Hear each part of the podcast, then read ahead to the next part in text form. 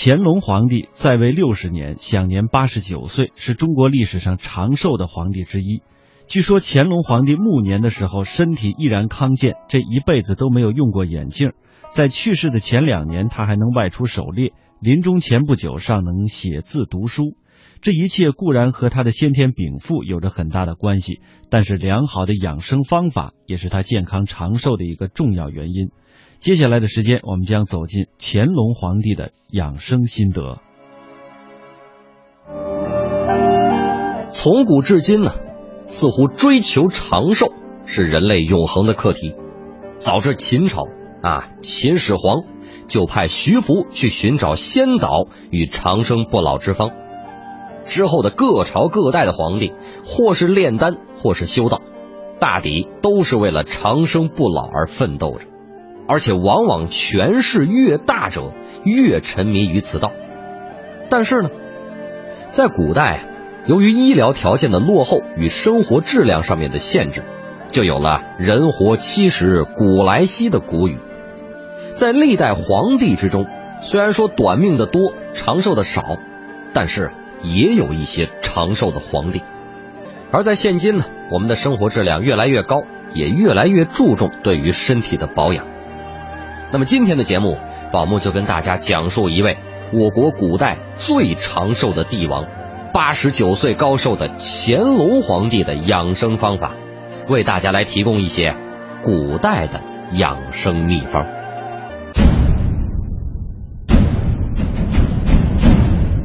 遍查我国的二十五历，前后有两百三十多位皇帝，短命的多，长寿的少。这其中，乾隆就是一位成功长寿的榜样。乾隆皇帝是清朝第六代君主，在位六十年，享年八十九岁，算是历代皇帝之中寿命最长者。他经历了康熙、雍正、乾隆、嘉庆四朝，享受了七代同堂的天伦之乐。而为什么乾隆皇帝能够独享高龄呢？乾隆的养生之道。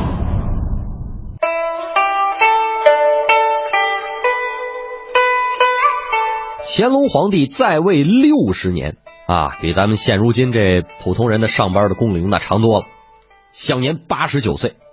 这个岁数，即便是搁到现在啊，那也是非常不容易的长寿之人。那么乾隆皇帝为什么能够独享高龄呢？而且据说这乾隆皇帝直到暮年依旧是身体健康，眼神还非常的好，这一辈子都没戴过眼镜啊。当然了，可能那个时候也没有什么手机啊、电视啊、电脑啊等等这些东西，有利于保护视力。但是直到七八十岁高龄，视力还是那么好，这就是一件非常不容易的事儿了。传说这乾隆皇帝直到去世前两年还能外出狩猎，临终之前不久尚能写字读书。这一切固然跟他的先天禀赋有很大的关系，但是良好的养生方法也是他健康长寿的重要因素。那么咱们呢，不妨先从乾隆的生活习惯之中得到一些养生的启示。弯弓习武，四方巡游，赋诗作画，品茗唱歌。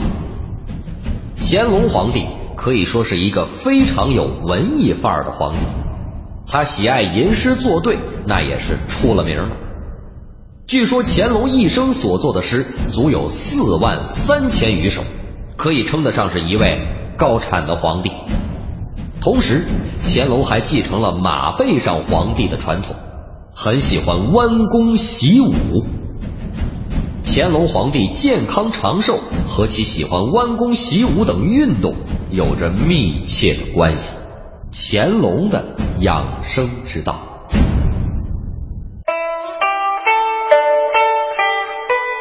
据说这乾隆皇帝啊，自幼就学习骑射。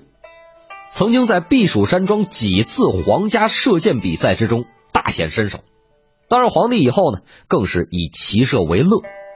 直到他八十岁高龄的时候，还去行为狩猎。啊，这不知道您骑过马没有？骑到马背上之后，有没有让这匹马奔跑起来过？啊，我试过，太辛苦了，是吧？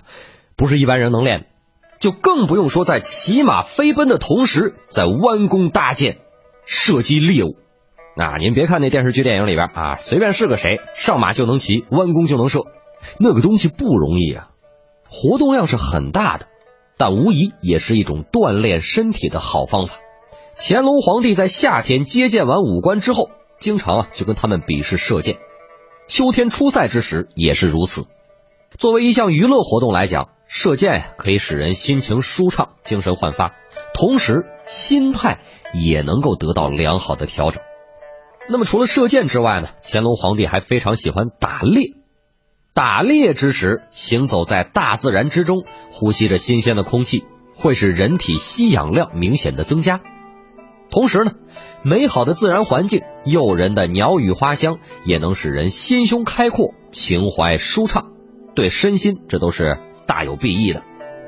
另外，咱们都知道这乾隆皇帝啊喜欢郊游啊旅游，一生之中曾经六次巡游江南，五次西巡五台山，三次东巡泰山，每次巡游的时间长短不一，大多呀一出去就是好几个月。不少的名山大川、古刹佛界都留下了乾隆爷的足迹。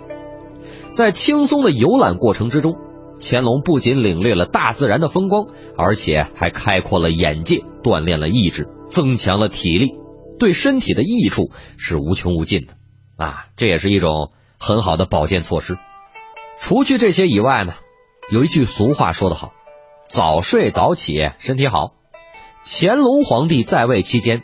始终保持着早起的习惯，正如史书所载：“每晨起必须卯刻，若在长夏时，天已向明，至冬月才五更尽也。”就是说，乾隆爷，不管冬天夏天，每天卯时必起。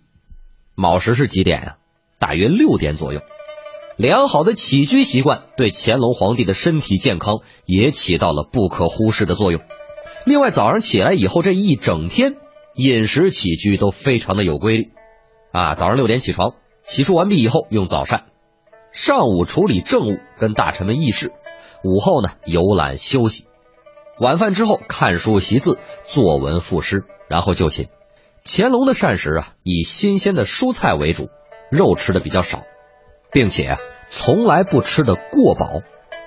乾隆爷从不抽烟，但是非常的喜欢喝茶。他对饮用水也十分的讲究，以西山泉水为御用水。刚才咱们也说了，这乾隆皇帝好读书，善诗文，并且每天必作数首啊，每天都写几首。他经常把写好的诗传给有一定文学素养的官员们进行评阅。遇到引用典故之处呢，他就会让官员们做出解释。如果官员们当时解释不出来，可以将诗文带回各自的府邸继续研究。对于那些始终也没能找到正确答案的官员，乾隆皇帝也不加责怪。由此可见，乾隆皇帝对于诗文的造诣还是很深的。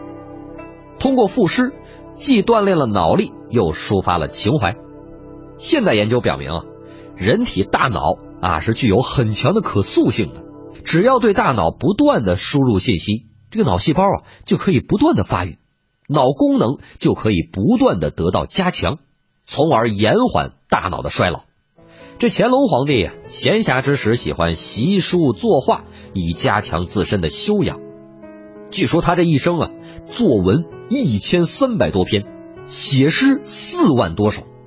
啊，当然了，这其中有很多都是他的臣下草拟的。而且数量是不少，但是质量这个就不好说了。另外，乾隆爷呢非常的喜欢书法，并且写了一手好字，其字圆润遒丽，很有功底。每到一处，必要御笔垂青。啊，上哪儿旅游都得留下点字迹。比如说西湖十景，就是由乾隆亲手题的碑。这些爱好。对于乾隆的健脑、强身和养性都是大有裨益的。通过习书作画，可以陶冶情操，对于心理也是一种良好的调节。同时，在运笔的过程之中，需要指力、腕力、臂力的综合协调，需要思想意念的高度集中。这样一来，不仅达到了养性的目的，同时还锻炼了体力。那么刚才呢，咱们也说了，乾隆皇帝非常喜欢喝茶，这也是一个非常好的生活习惯。现代研究表明，饮茶可以降低血脂、清热提神、消除机体的疲劳状态。而且，关于乾隆皇帝饮茶品茗的逸闻趣事，无论是同宋徽宗、康熙皇帝等等帝王相比，还是同陆羽、蔡襄等等茶人相比，他的奇闻异事，那要多得多了。乾隆六十年，啊，也就是公元一七九五年，时年八十四岁的乾隆皇帝决定次年让位给十五子永琰，啊，也就是后来的嘉庆。当时啊，一位老臣不无惋惜的劝谏道：“国不可一日无君呐。”但是乾隆皇帝呢？却端起了御案之上的一个茶杯，说：“君不可一日无茶也。”到了嘉庆四年，也就是公元一七九九年，乾隆皇帝驾崩之时，享年八十九岁。如此的高寿，和好饮茶的习性有着很大的关系。咱们刚才提到，这乾隆皇帝非常的喜欢游江南，啊，这是秉承他爷爷康熙的爱好，巡游江南。啊，不只是为了游山玩水，也是为了震慑南方，加强统治。在巡游江南期间呀，他在饮茶的事情上面留下了很多至今让人传颂的佳话。乾隆在杭州品尝了龙井茶之后，一时高兴，敕封了当地龙井湖宫庙旁的十八棵茶树为御茶，啊，要求年年供奉。在湖南品尝到洞庭湖名茶君山银针之后，即御封贡茶，令当地每年进贡十八斤。到了福建崇安，品尝到乌龙茶大红袍之后，起初啊还嫌这茶的名字不雅啊，乌龙茶。知道其由来之后，欣然为之题匾。在福建安溪品尝乌龙茶之后，又御题赐名为铁观音。这些名茶至今名声响亮，香波遐迩，而且现如今啊，人们还每每端出乾隆的故事以助畅销。除此之外呢，至今广泛流传的一种茶礼啊，就是当主人敬茶或者是给茶杯之中蓄水的时候，客人以中指和食指在桌上轻轻的点几下，表示谢意。相传这也是源于乾隆下江南时候的故事。话说乾隆皇帝在苏州之时，某一天呀，跟几位侍从微服私访，行至一处品茶时，茶饮犯了，也不等茶博士照料啊，拿起茶壶就给自己也给侍从们斟起茶来。这这这这侍从们一看，这这可怎么办呀？皇上怎么怎么能给我们倒茶呢？一时之间是不知所措，下跪接茶吧，怕暴露了皇上的身份，不跪。那是违反了宫中的礼节，是要掉脑袋的。这个时候，一位侍从灵机一动，伸出一只手来，弯曲中指和食指，朝皇上轻轻的叩了那么几下，形似双膝下跪，叩谢圣恩。乾隆爷一看呀，龙颜大悦，轻轻嘉许。那么这个茶礼呀，就从此逐渐的流传起来，至今不废。但是乾隆皇帝在许多茶事之中，以帝王之尊以及至高无上的权力，穷奢极欲，被求精工，又流于宋徽宗式的奢靡铺张。根据徐科《清拜类钞》等文献记载，乾隆皇帝曾经特制了一个银斗，专门用来衡量各地泉水的轻重，品评天下名水名泉的优劣。衡量的结果。是京师玉泉山之水，每斗重一两；塞上一松河啊，这是在河北承德避暑山庄一带，也是每斗重一两；济南的珍珠泉重一两二厘，镇江金山泉重一两三厘，无锡惠山泉和杭州的虎跑泉则是一两四厘，等等等等。按照当时水以清为贵的准则，乾隆皇帝定京师玉泉为第一，并御制玉泉山天下第一泉记，记述了这次耗时耗力耗财的品泉之称。从此啊，乾隆皇帝每次出宫巡游，必随车装载玉泉水以备需用，而且为了避免时间一长啊。舟车颠簸，而使玉泉水色味有变，还研究出来一种以水洗水的办法。怎么个意思呢？就是先把玉泉水啊储存于一个边上刻有分寸的大容器中，记住水的容量刻度，然后再注入其他的水搅这么一下，等水定而污浊之物沉淀以后，再按玉泉水的容量而倒出容器之中的上层水。这个时候取出来的水就是清澈甘醇的玉泉水。什么原理呢？咱刚才不是也说了吗？玉泉水质轻啊，它比较轻，而其他的水呢质重，轻浮重沉，所以搅完以后，质量比较轻的玉泉水那肯定是飘在上层的。这种方法与陆羽分辨南陵水其理如出一辙啊！当然了，这种对比也不是说夸他。这种做法是缺乏科学依据的，而与陆羽变水相比，乾隆的这个办法啊，更是显得笨拙之极。话说乾隆皇帝啊，有一首《河路主名》，这首诗是这样说的：“平湖几里风相和，荷花叶上露水多。平雷收取公主名，山庄运势真无过。”在这首诗之前呢，还有一段小序是这样写的：“水以清为贵，常置银斗较之。玉泉水重一两，为塞上一汛水，尚可相列。清于玉泉者，为雪水及河路。雪水啊，据说是比玉泉水每斗还轻三厘。但是雪水呢，不常有，又非地下所出。”所以不是入品之水，于是这乾隆啊，除了玉泉水之外，又常在夏秋之际选取河路作为煮茶之水。河路主名写于承德避暑山庄，这座避暑山庄啊是清朝皇帝的行宫，群山环抱，风景秀丽，建筑精巧，规模宏大。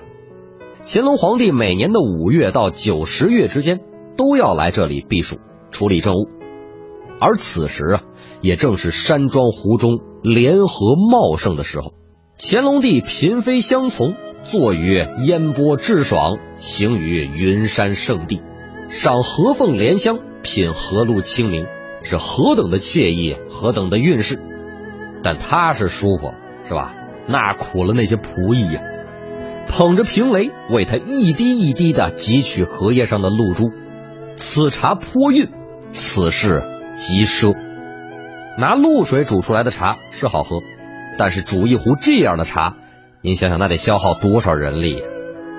乾隆皇帝常常与能诗善文的大臣们一起品茗观戏，赋诗联句，啊，真可谓是乐在其中。除此之外呢，乾隆皇帝对音律也非常的感兴趣，并且呀，自己能够使用乐器，在每年的祭灶日子里，乾隆皇帝常常是自击鼓板，吟唱仿贤曲。通过唱歌抒发自己的感情，陶冶自己的情操，这一点啊，对于养生也非常的有帮助。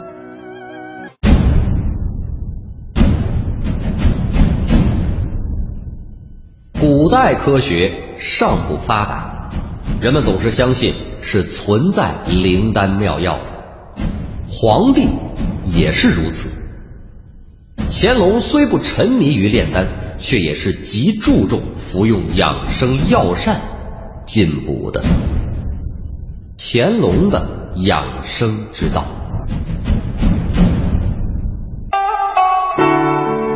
乾隆皇帝常服的补益增寿药方有六种以上，这其中啊最主要的当属龟苓集和松龄太平春酒。龟苓集以龟苓做方名，取的是龟鹤长寿之意。乾隆皇帝十分的关心龟苓集的有关情况，他常常就问总管，药房的龟苓集还有多少啊？并且每次对制备龟苓集的处方和相关的事宜都是亲自过问的。至于松龄太平春酒，则是乾隆皇帝十分喜欢饮用的一种补益药酒。这种酒啊，具有益气养脾、养血活络的功效。同时呢，乾隆皇帝还有一个御用的养生秘方，那就是李东垣所创的人参麦冬制成的生麦散。这个生麦散呢，可以延年益寿。它的组成配方有人参、麦冬、五味子三味药。人参一个比较好的用法就是泡酒，可以用两根生晒参放在五十度的白酒里泡两个月就可以喝了。人参的药力啊会不断的溶出，酒喝完以后呢，还可以再加入一些酒。人参酒适用于气虚的人啊。什么是气虚的人呢？就是总感觉身上没劲儿。啊，没有力气，面色发白，动辄气喘，容易出汗等等。如果阴虚明显，可以在里边放五十克的麦冬，以矫正人参的药性。啊，就即便是不虚的人啊，一般的人，咱们也可以把人参酒当做保健酒喝。但是，啊，人参酒虽好啊，可不要贪杯哦，每次喝一盅就可以了。长期坚持，可以活血通络。对人的长寿是有好处的。最后呢，再跟大家说一说，乾隆有一套自己的独家养生秘诀。他根据自己的切身体会，总结出了养生四绝，即吐纳肺腑、活动筋骨、时常四物、适时进补。时常四物啊，这是分为两部分。所谓时常，即齿常扣，筋常咽。耳常弹，鼻常揉，眼常转，面常搓，足常磨，腹常运，肢常伸，肛常提。所谓四物，就是食物言，卧物语，饮物醉，色物迷。这时常四物，从医学上面来讲，完全符合保健养生的道理。别的不说，就单言酒色二字。乾隆皇帝尊为天子，富有天下，美酒盈仓，佳丽满宫。